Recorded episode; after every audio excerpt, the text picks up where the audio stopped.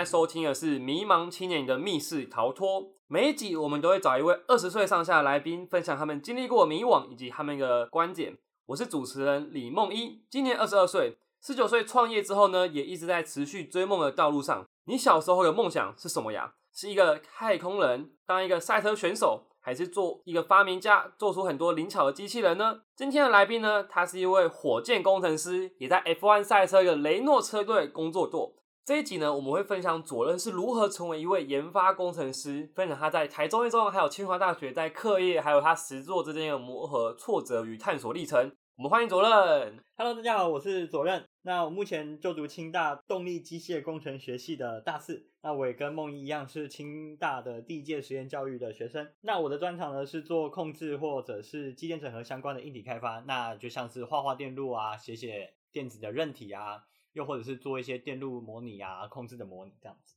那我很幸运，在去年的时候，在英国的 F1 雷诺车队去做一个短期的工作。今年呢，则是专注在交大前瞻火箭研究中心去做一些火箭相关的研究。嗯，对，刚刚左任说的那个实验教育，补充一下，就是虽然左任现在在动机系，可是他不会从动机系毕业。实验教育方案呢，让他有办法自己规划自己在大学的课程，他在外面做研究、做专题、创业，甚至实习去海外工作，像他去 F1 车队嘛，这些都可以当做他的学分，让他可以更自由的去规划他自己的课程。没错，我觉得很幸运有这个机会，让我可以用实验教育方法，然后让我的实习也可以很顺利的进行，而不用去考虑太多毕业的问题。嗯，哇，你有超级多不可思议的标签，完全是我们不会想到大学生就可以做个这些事情，什么火箭工程师啊，还是什么那个赛车工程师之类的。对对对，所以就是也是人家说的斜杠青年。嗯那对我来说，就是主要就是觉得好玩啦，跟有兴趣，嗯就是想要试试看。你小时候就很想往这些方向走吗？诶，其实我在国中之前也都还没有很确定要做什么。那这个方向的第一个起头的话，要说的话，可以说是国小毕业的时候啊，我们老师那时候送我一个液压手臂，就是很常见用针筒做的那个液压手臂。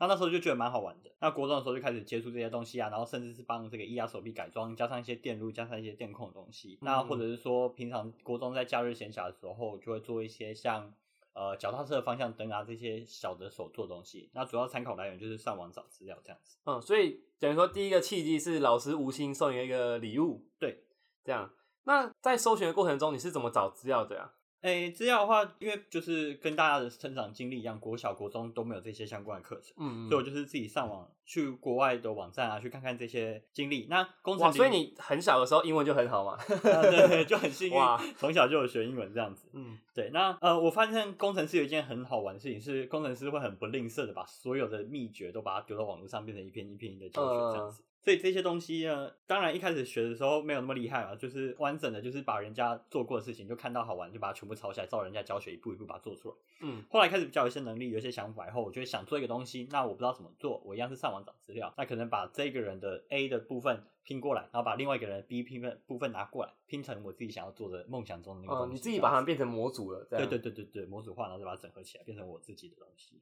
嗯，然后慢慢的啊、我就慢慢做，慢慢做，发现哎，这些事情好像不一定是当成一个假日的闲暇兴趣以外，它甚至可以慢慢的进到我的生活，进到变成一个专长，甚至是变成未来工作，所以就很开心的就这样慢慢找到方向，然后就继续走下去。呃，你可以跟大家分享一下你是怎么接触到火箭这件事情的吗？这个故事也蛮好有趣的。那因为我高中的时候是在一中科学班，进到一中科学班很顺利。那一中科学班呢，它有跟交大有合作，我们的合作是我们啊你说在台中一中科对对对，台中一中科学嗯班。对，那我们在跟新竹的交大合作。那我们在每年的寒暑假会去实验室参访，然后甚嗯至是在高三的时候，我们会进到交大去修课，然后做专题研究。就是这个样的机会下，让我有机会进到实验室。那第一嗯次遇到老师，应该是吴老师在，就是吴中呃前瞻火箭研究中心的主任吴宗嗯信吴老师，他就是之前有一次有机会到一中演讲，那很高兴有听到他那个演讲，就对实验室有兴趣。他超有名的。我在我高中的时候就有去听 Tech X Taipei 的哦分享，然后他好像是全世界第一个用台语讲 TED Talk 的人，超强的。对，我们老师一个还蛮可爱、很很有趣的一个人。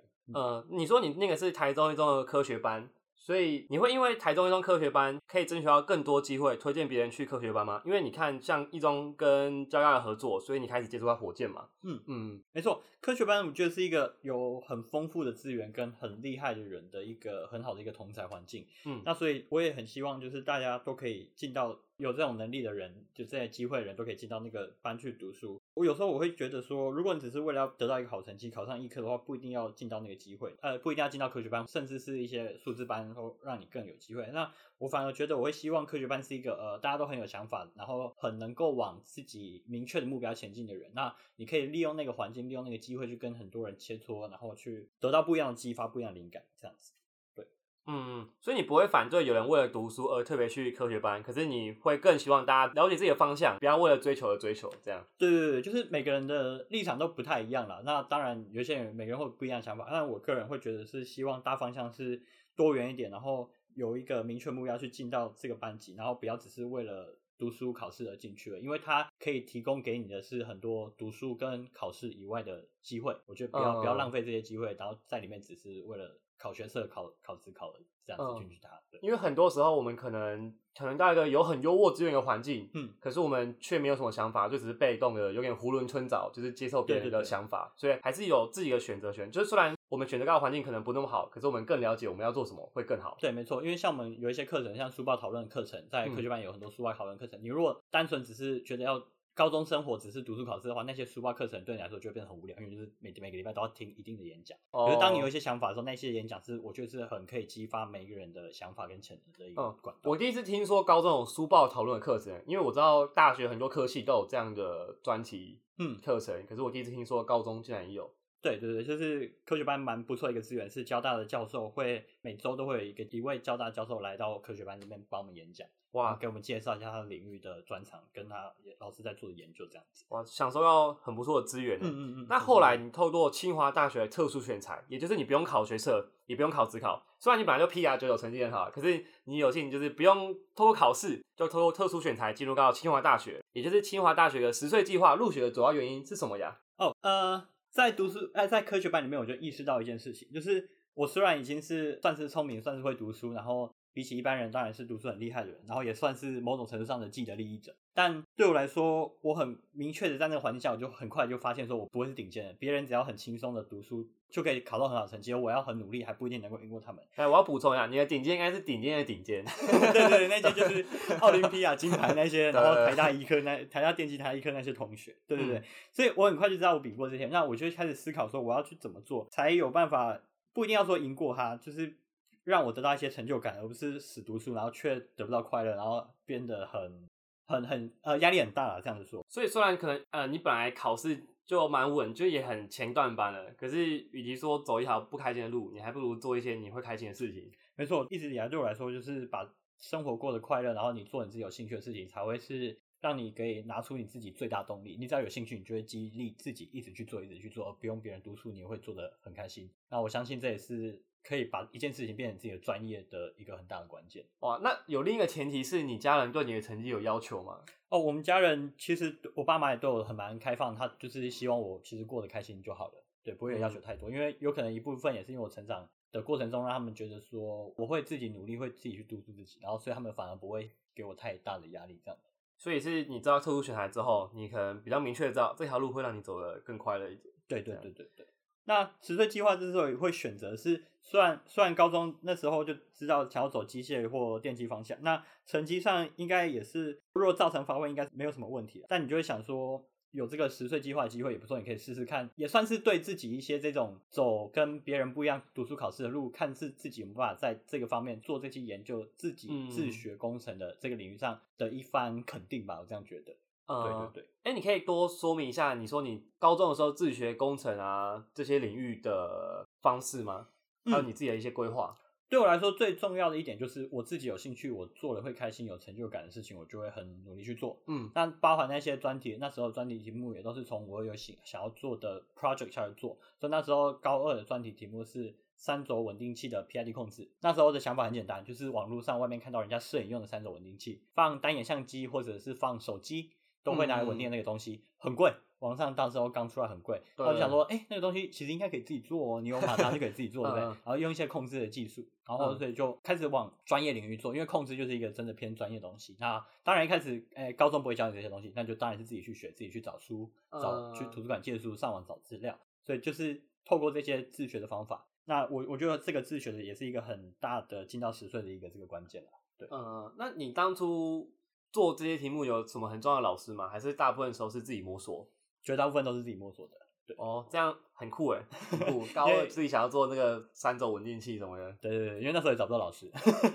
对，没有那个环境，没有那个资源。嗯，所以你说你上清大动机系之前呢，你就已经每个礼拜都在交大实验室做专题。对，就是十岁上了以后，那时候已经高三了。那就是诚如我们刚才讲的，就是高三的时候，我会透过一中科学班跟交大合作机会，我在交大这边修课。那除了去做我们高三需要的一个专题研究以外，我们还同时也就有这一些机会进到清大的那个赛车工厂啊，或者是机器人的实验室去做一些参观，然后认识一下这样子。嗯，对，因为一般的大学生可能是一月底考试，三月底个人申请，没错。然后，可是我们十二月底特殊选材的十岁计划就已经公布出来你的入学名单了。所以等于说，你多出其他的好几个月的时间去自由发挥。对对对，所以那时候就也很幸有那一段空下的时间，可以让我专心的做专题这样。对，你说你每个礼拜都在实验室做专题，这样是不是可以说你还没上大学就在过硕班的生活了？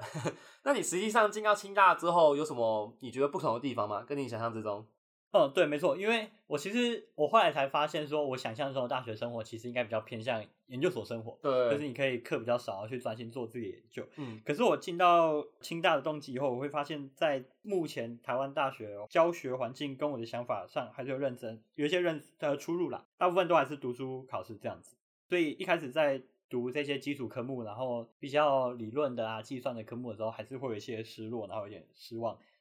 就好像又回到高中一样，去为了读书考试而努力这样子，而不是为了自己有兴趣的研究。嗯，你刚刚说到一些基础科目，所以你觉得像微积分啊、线性代数这些基础课程来说，对你在大学会是一种压力吗？呃，其实如果我要用国高中那些努力读书的那种态度来面对这些东西，我想我自己的能力应该是没有都都都科学班 P R 九九了。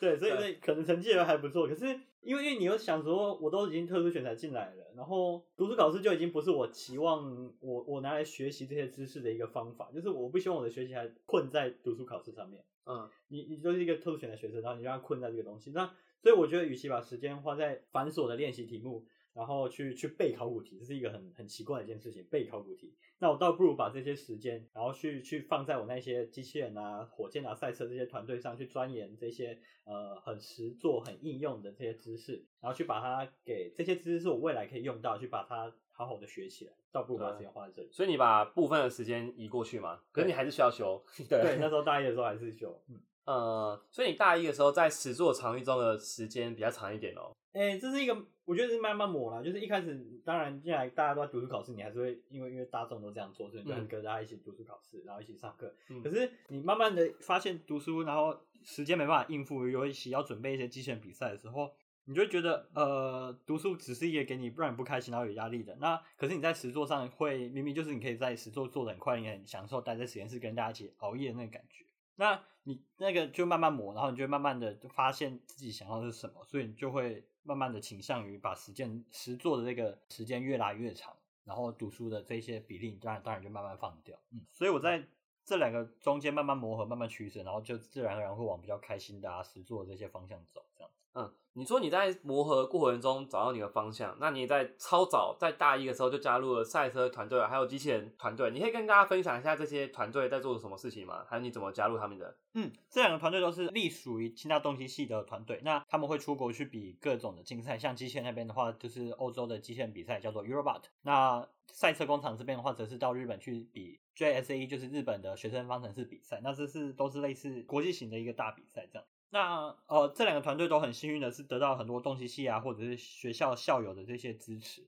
所以这两个团队有很高的独立性，他们是独立运作，然后学生自主自发的去准备这些比赛，然后去准备这些技能去做机器人去做赛车，这是一个动机系很棒的学习资源。最一开始认识的话，就是我一开始就有看到一些赛车工厂的新闻，那也是很幸运的，在十岁计划的面试的时候，在因为那时候在工程一馆嘛，然后经过，然后有老师就介绍我这个机器人团队这样子，嗯。因为动力机械这个领域其实可以细分很多，那你在这么早大一的时候就带过这这些团队，那你从一开始就会知道你自己的方向是比较偏研发工程师吗？还是机电整合类型的？你觉得这个方向的确立又是一个什么样的过程？嗯，呃，当然一开始没有那么确定，我一开始只有做过比较偏控制电控的东西。那一开始可能还会想说，那我是不是要试试看热流？所以我当时候一开始的时候有在那个赛车工厂那边试过，呃，流力组，就是做车辆的流体力学分析啊，就做纤维翼这样子。嗯，那后来就会慢慢的发现说，可能比较没有那么喜欢热流啊，然后比较偏控制，所以就会慢慢的确定自己想要的方向。这个领域控制啊，跟机电整合领域其实也算是一个蛮广的领域啦。所以不管是在机器人啊、赛车啊，还是火箭，都会用到。这个控制跟基因整合领域的知识，那我只是要怎么把我的这些知识去应用在这些特化的功能上面，就可能像是车子啊，我要考虑震动，我要考虑耐用性；在机器人上，我就要考虑我的加工要怎么精准，那我控制要怎么更精准。那可能在火箭上，我就要考量一些环境的严苛，像真空啊、高温或是流力的震动。嗯，所以就是把一样的领域的知识放到不一样的应用环境去，环境应用这样子。就每个领域都有很多要考量的点。对对对，所以所以对我来说，在每个领域的都是一个尝试的机会。我不会想要局限自己，说未来一定要往哪一个方向走。我也觉得说，大学生不用去局限自己，因为你未来还这么长。所以就是多利用这些资源，多利用这些机会去做不一样的尝试，慢慢的了解自己想要什么。嗯，我们都是清华大学第一届实验教育计划的学生，就在我们大一的时候，这个计划刚准备要推出来。那当时你知道有这个计划的时候，哇，你可以不用去参加学校里面的套装式的课程，你可以自己规划的时候，你是抱有一个什么样的心情跟态度呢？一开始在跟我们刚才讲到，在那个实作跟上课的课程的磨合磨合的过程中是很痛苦的，因为你会当然势必要放掉一块。那所以我一开始在在加入那些团队啊，然后我的实作过程很开心，然后就慢慢的开始不会在乎成绩如何，不会在乎能不能毕业，就会慢慢的想办法。当然是痛苦的，可是就慢慢的把那些放掉。然后后来遇到很幸运的遇到这个实验教育管道，那当下也不会想太多，就直接就想说，那那我要申请嘛，对，就去试试看这样子。所以你可以说，一直刚好有这个计划，你其实也没什么犹豫，就直接申请了。对，没错。可是唯一的犹豫，唯一的怀疑，想。唯一的思考就是想说，哎，那我到时候毕业证书上会会长什么样子？可是你后来一个转念就是想说，哎，别人看到你的毕业证书上面写的是实验教育，别人就会问我我在干嘛的？那我是不是就就有这个很好的机会讲出我的这些赛车机器人火箭的经历，让大家发现到我的不一样？我不只是一个动机系出来的学生而已，这样子。嗯，你是怎么设计你的课程的？因为我一开始就很明确知道自己想要走的未来未来工作啊，想要走的是控制跟基因整合领域，那所以也不用太多规划。那大二上申请嘛，我就把高三在交大修的一些基础科学的课程放进来，然后再把大一、大二修过很多。工程领域的基础课程也放进来，然后再排一些我可能未来会需要用到的一些专业领域的知识，然后把它也放起来。我们那时候也蛮自由的，所以我就可以放很多蛮有弹性的一些课程放进来。那我就是会依照自己的步调啊，然后再去慢慢做选择，然后或者是稍微修改一点点小小的方向这样子。所以课程方面的确，实验教育方案给你一个很大的弹性。对，所以就我可以不用局限于自己科系上的课程，尤其是动机系，其实其实机械这领域是一个蛮大的领域啊。比起比起其他工程，像电机或子工，它其实偏比较广。你从热流然后到机械到电控，都会多少学到一点。嗯，那因为因为我其实已经很明确知道我要电控而已，所以我就可以利用实验教育这个方向，让我的修课往更多电控的专业领域去钻研下去。那如果同时我需要一些，因为像我在做很多东西的时候，其实我用到一些职工的知识，或者甚至是电机系、物联网的相关知识，利用这个实验教育的机会，让我去更大的自由度、更大的弹性去修这些职工系啊，或电机系或其他工程相关领域的课程。对，嗯，所以简单来说，可能没有实验教育的时候，你虽然可以自己自己去修职工系的课，可是如果今天有这个方案，你甚至是可以直接把职工系的课直接排到你的必修里面。之类的，对，没错，这让我有更大弹性，我不用去为了要毕业，然后修不完动机系的学分而不敢去修其他课外课，然后我也可以更大胆的去修一些研究所的课，因为那些才是我后来慢慢觉得这些研究所的课比较偏实际应用层面的，是我需要的这些内容。呃，你有担心这样做会给你什么风险过吗？因为毕竟是自己规划，虽然有教授审核啦，可是有没有什么风险是你要面对的？有，当然，就是你在自己走这条路的时候，你等于是开创，然后没有人可以告诉你说你这样子走是对的，会错的。我不会知道说我是不是这样子修了以后，发现其实在未来我可能某一项工作的时候，我会落掉很大一块别人应该正常的路会遇到的事情。可是我慢慢的觉得说没关系，那就慢慢走。你会当你做的事情越多，你看到东西越广，你自然而然就会慢慢的把那些东西补齐。对，所以后来到后来，我相信我自己应该是会比大部分人都还要多一些蛮多的东西这样子。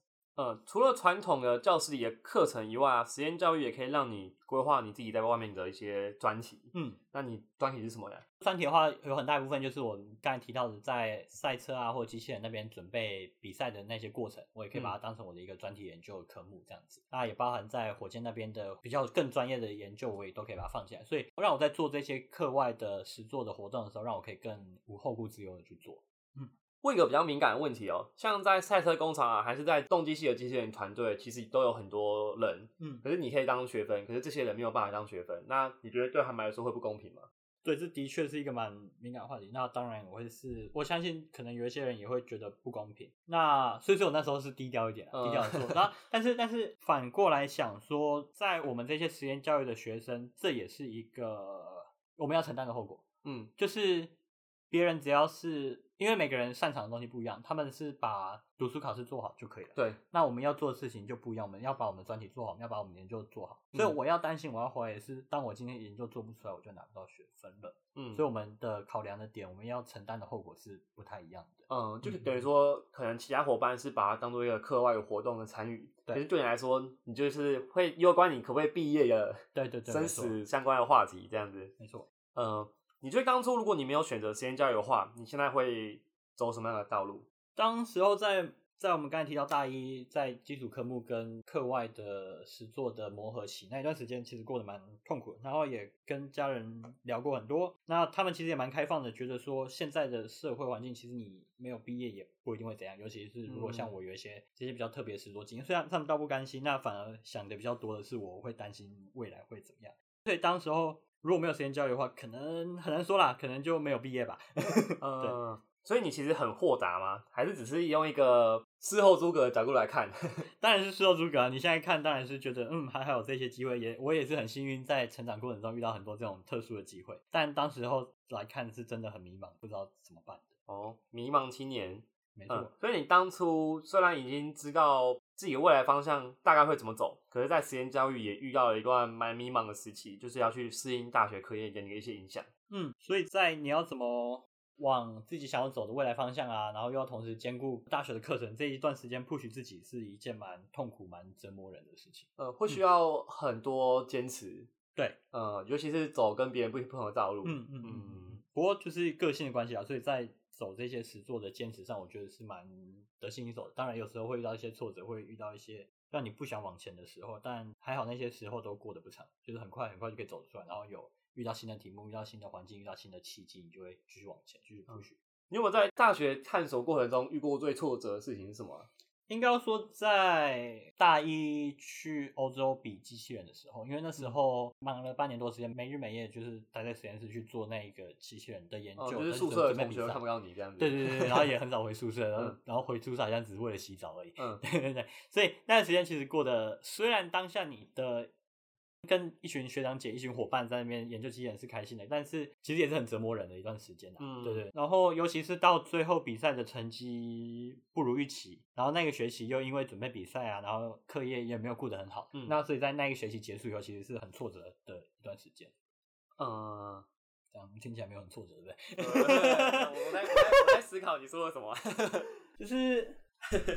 就那时候还是在乎成绩，然后你觉得你成绩很糟，你又发现说你花这么多时间做了这么多的研究，你待在实验室这么多时间，你没有跟同学出去玩，你没有你没有社交，你只有一个人在实验室，你不知道你在干嘛。然后做了这么久以后，你发现你的比赛成绩不如预期，你就是那你没有得到成果，你的成绩也没有顾好，就好像什么都不见了的那感觉。呃，就是那一那一段什么都还在乎，反而对对什么都对对做不好的对事情。对对对对，就是两边都顾不好。嗯，就是很多人会说学习有两个面向，一个是学以致用嘛，就是你学了，然后期望期望以后可能用得到，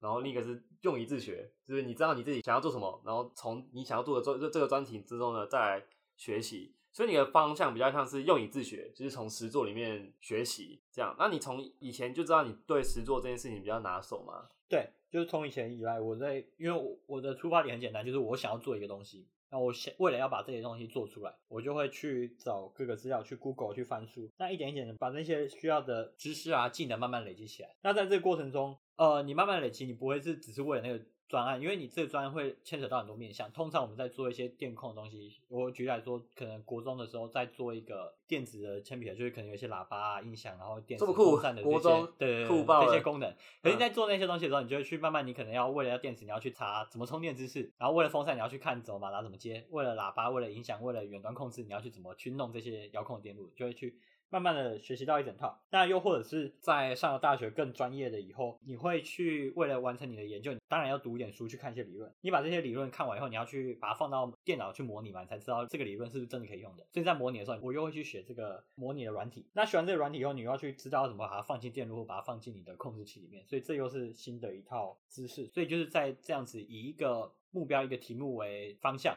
然后你在往这个方向走的路上，你会慢慢的一点一点把各个的知识捡进来，这样子。嗯，这也是一般大家说的 PBL，就是 Project Based Learning。对，没错，这就是这也是我的实验教育的一个很大主轴，就是 project based learning，呃，以专题式学习来去做一个电控或者是机电整合领域的学习，这样子。啊、我记得之前实验教育有个发表会，当时有个记者朋友问说，我们没有教授规划那些一整套传统课程去审核自己的学业成果，那我们要怎么审核自己是不是够资格毕业了？你当时有回应蛮令人印象深刻的，你可以再分享一次吗？嗯，我那时候给的回应就是，因为我当下我也不会知道我未来要干嘛，我那时候才嗯大二吧。对，那大二嘛，我怎么可以知道我研究所要干嘛呢？或者是我大学毕业以后有没有研究所，我也还甚至不知道。嗯所以对我来说，那时候的我来说，毕业一直以来就都只是一个呃审核自己有没有完成阶段性目标。嗯国小毕业等于你把国小学业学完了，你高中毕业你等于把你高中需要的东西知识都具备好，你准备好可以进到下一个阶段，进到大学。那所以对我来说，大学的毕业对我来说蛮简单，就是你有没有把大学该有的知识跟能力学好。那要怎么验证这件事情呢？如果我未来想要进研究所，那能不能拿到大学毕业证书，对我来说很简单，那就是